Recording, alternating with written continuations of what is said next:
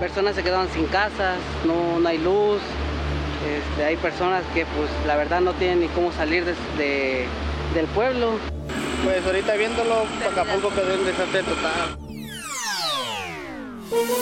Hola, bienvenidos. Es jueves 26 de octubre y estas son cinco de nuestras noticias del día en NTN 24. Escuchaban testimonio de los ciudadanos afectados por el paso del huracán Otis por Acapulco, ciudad del estado de Guerrero, en México. El fenómeno natural golpeó como huracán de categoría 5 y causó devastadores daños a su paso, dejando hasta el momento de grabar este podcast 27 muertos y 4 desaparecidos. Para hacer un censo, casa por casa, para ver las viviendas destruidas, afectadas, pequeños negocios y vamos a apoyar con un programa de construcción. Los daños materiales más sensibles se han producido en el Hospital General Regional número 1, que tuvo que trasladar a 200 pacientes a otros centros médicos de la zona.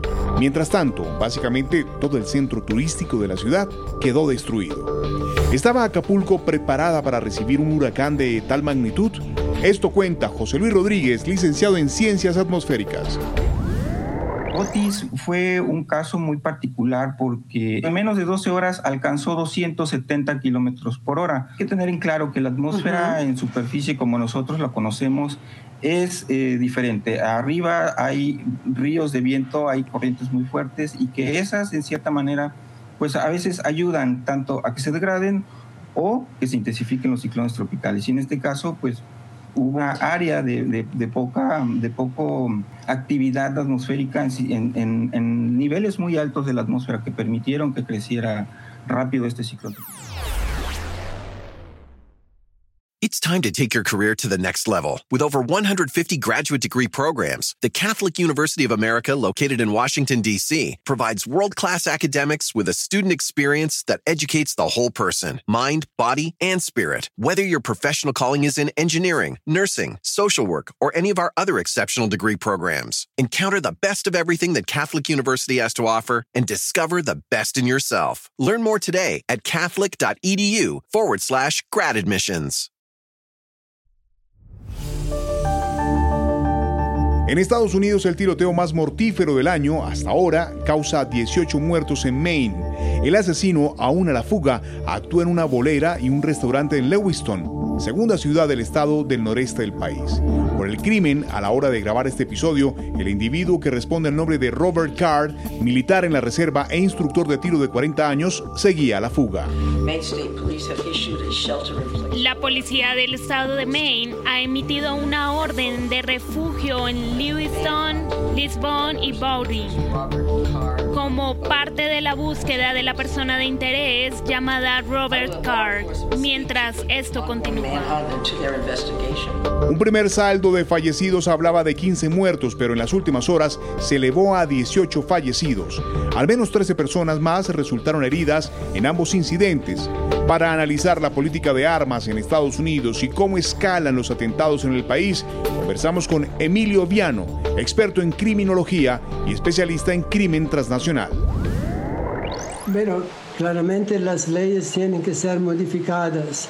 Es importante, como dice mismo el presidente Biden, que los legisladores cumplan con su deber de proteger al pueblo estadounidense. Por ejemplo, aprobar una ley que prohíbe las armas de asalto, los cargadores de gran capacidad o promulgar controles universales de antecedentes, sea penales que mentales, por ejemplo. Y finalmente poner fin, muy importante, a la inmunidad de responsabilidad de los fabricantes de armas.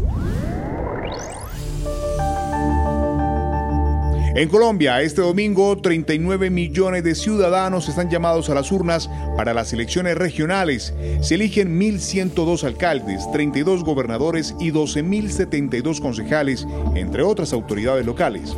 Los comicios se producen en un momento de creciente desafección política, según los expertos.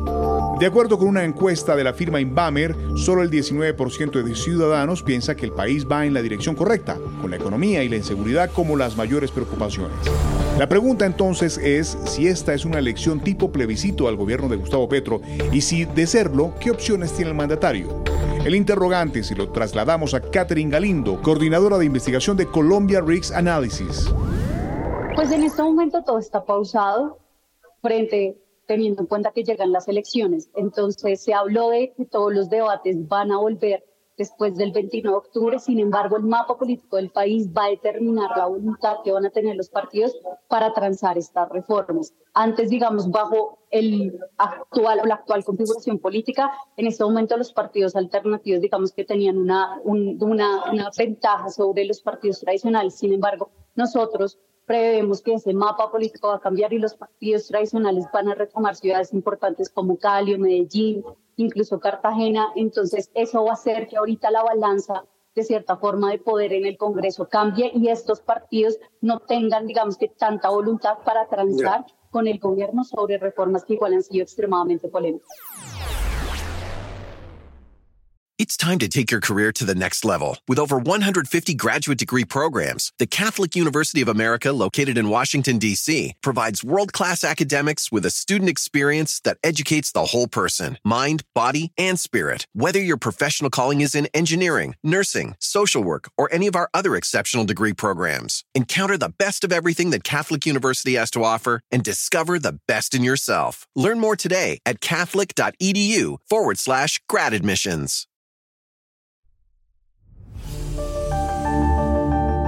En Panamá continúan las protestas contra un acuerdo minero.